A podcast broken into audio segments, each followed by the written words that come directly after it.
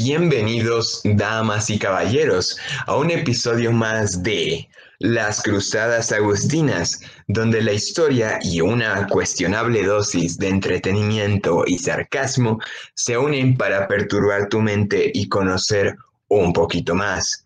Acompáñame y descubre de dónde provienen las cruzadas, de dónde viene el nombre, quiénes participaron y mucho más. Yo soy Alejandro Numbela. Dicho esto, los dejo con mi compañero y el invitado especial del día de hoy.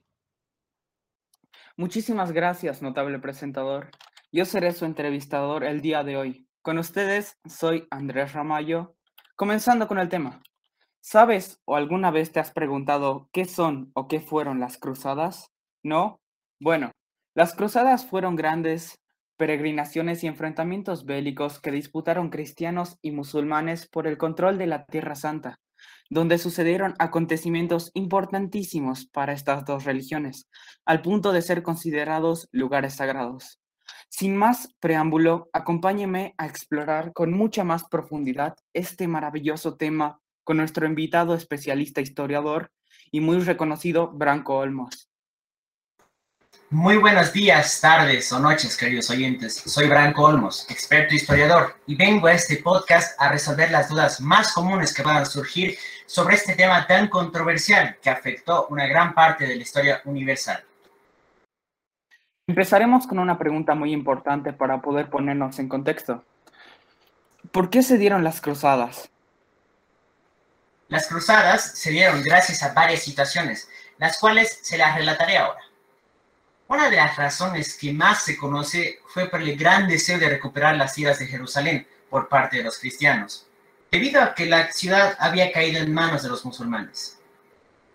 Esta razón va de mano con la anterior, ya que la Iglesia Católica de esos tiempos tuvo una gran preocupación debido a la rápida expansión de la religión islam.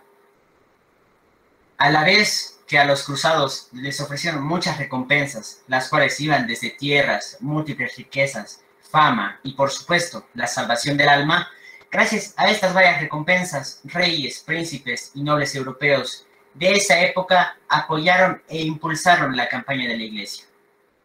Y por último, pero no menos importante, les contaré sobre cuál fue el detonante principal de las batallas y peregrinaciones.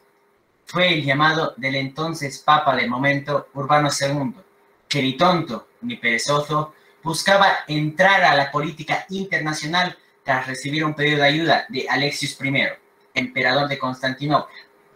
Habían llamado a toda Europa para recuperar Tierra Santa, por supuesto, de la manera más violenta posible. Una data que nos ayudó a entender mucho del tema que estamos hablando. Ahora le pediré a nuestro invitado de hoy que nos explique algo igual de importante, la razón por la cual éstas tenían este peculiar nombre. ¿Por qué se llamaban cruzadas? Se llamaron así debido a que los soldados que participaron en ella, que fueron llamados cruzados, que a la vez su nombre deriva de la cruz roja que llevaban en la tela y el peto de la armadura, aquella cruz representaba la sangre que derramó Jesucristo durante la crucifixión. Además de que con el tiempo los soldados que llevaban este uniforme pasaron a ser conocidos como los cruzados.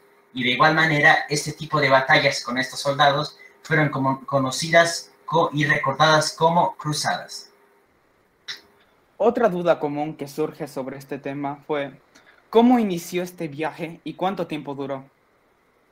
Bueno, el viaje comienza desde Europa con una peregrinación hacia Tierra Santa y este podía durar años. Esto, por supuesto, conllevaba un enorme costo de recursos. Hablando de ello, los pobladores de la época llegaron a vender su tierra y todo tipo de bienes. Incluso gastaron los ahorros de casi una década con el objetivo de poder pagar la cuota con la cual podrían enlistarse en el Santo Ejército.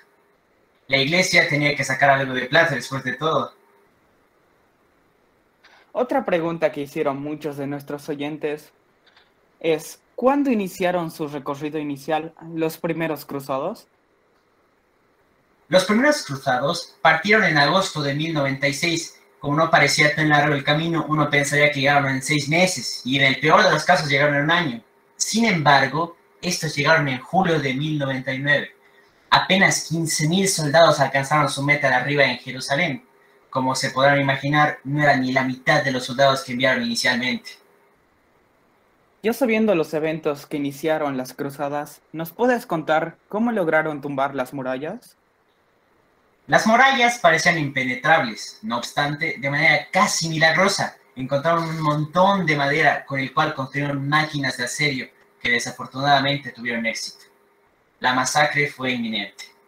Alrededor de 30.000 judíos y musulmanes murieron ese día, iniciando así una rivalidad milenaria entre devotos al Islam y cristianos. Si algo podemos aprender en estos sucesos es que las armaduras de los templarios siempre fueron realmente épicas. Como pregunta final, si las cruzadas hubieran tenido un impacto positivo hacia nuestra sociedad actual, tengo la necesidad de preguntar para mí y todos nuestros oyentes, ¿cuál fue el beneficio que trajo consigo estas batallas bélicas? Hmm, el beneficio que obtuvimos de las cruzadas sería la recuperación de tierras santas, también como el intercambio cultural y por último la posibilidad del intercambio comercial. Habiendo acabado con las preguntas frecuentes, me gustaría que ahora pasemos a la sección de preguntas que tiene el público hacia nuestro historiador. Hola, está al aire. ¿Cuál es su pregunta? Yo tengo una pregunta que me intriga un poco. ¿Quiénes fueron los líderes que tuvieron que dirigir todas, todas las batallas? Muy buena pregunta. Los líderes de las cruzadas fueron Bohemundo de Tarento, Godofredo de Bouillon y Raimundo de Tolosa. Y nos llega otra llamada. Es lo que quisiera preguntar. ¿Qué opinan los musulmanes respecto a las cruzadas?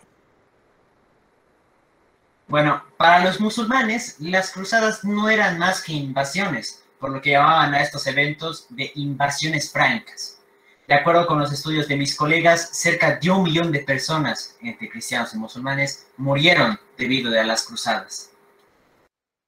Muchas gracias por haber escuchado nuestro podcast. Procedo a dejarlos con mi compañero y presentador Alejandro para que nos despida este podcast. Finalmente, las cruzadas fueron un hecho violento, pero no por eso menos relevante que empezó con una desesperada llamada de auxilio, que cambió el curso de la historia al enfrentar a las dos religiones más practicadas del mundo y crear una rivalidad milenaria que se extendería por siglos y que tendría impacto en todo el planeta. He de ahí su importancia y trascendencia. Sin más que decir, gracias por habernos acompañado hasta aquí. No olvides dejar tu like, suscribirte si aún no lo has hecho y aplastar la campanita para que no te pierdas los siguientes episodios. Un fuerte abrazo y chao.